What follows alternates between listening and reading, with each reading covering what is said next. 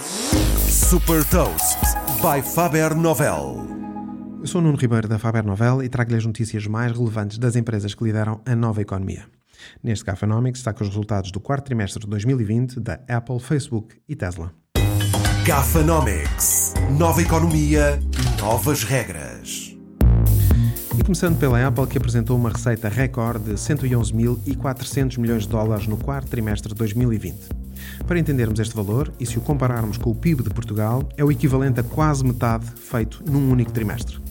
Este valor de receitas da Apple representa um crescimento de 21% em relação ao mesmo período de 2019 e faz deste o seu melhor trimestre de sempre. O lucro no trimestre cresceu 29% para 28.800 milhões de dólares. Todas as categorias de produto cresceram a dois dígitos, com o iPad a destacar-se, com um crescimento nas receitas de 41%. Os serviços, onde se inclui a App Store, Apple Music e iCloud, com uma receita a crescer 24%, e o iPhone foi a que menos cresceu, ainda assim um aumento de 17% em relação ao ano anterior. Um dado relevante para este crescimento é a base de dispositivos. O CEO da Apple, Tim Cook, revelou que a Apple tem agora 1.065 milhões de dispositivos ativos. Como já vem sendo o hábito, desde o início da pandemia, a Apple não apresentou nenhuma previsão para o próximo trimestre. E o Facebook apresentou receitas do último trimestre de 2020 de 28.100 milhões de dólares, o que representa um crescimento de 33%. O resultado líquido do trimestre foi de 11.022 milhões de dólares, um aumento de 52% face ao ano anterior. O número de utilizadores ativos por mês do Facebook cresceu 12% para os 2.800 milhões de utilizadores. Na apresentação de resultados, o Facebook alertou que as alterações de política de privacidade do sistema operativo iOS da Apple poderão prejudicar o seu negócio de publicidade.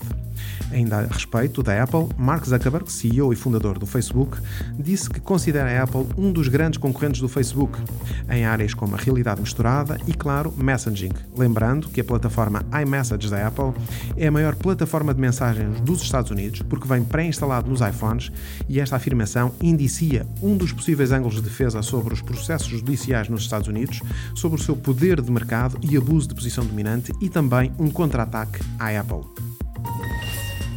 Também a Tesla apresentou resultados do último trimestre de 2020, onde conseguiu uma margem operacional de 575 milhões de dólares, valor que ficou abaixo das expectativas. As receitas cresceram 46% para os 10.074 milhões de dólares.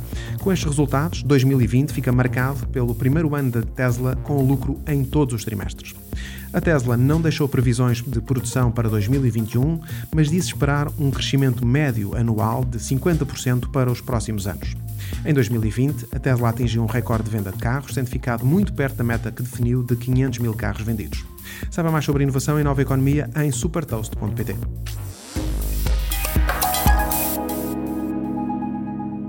Super Toast é um projeto editorial da Faber Novel que distribui o futuro hoje para preparar as empresas para o amanhã.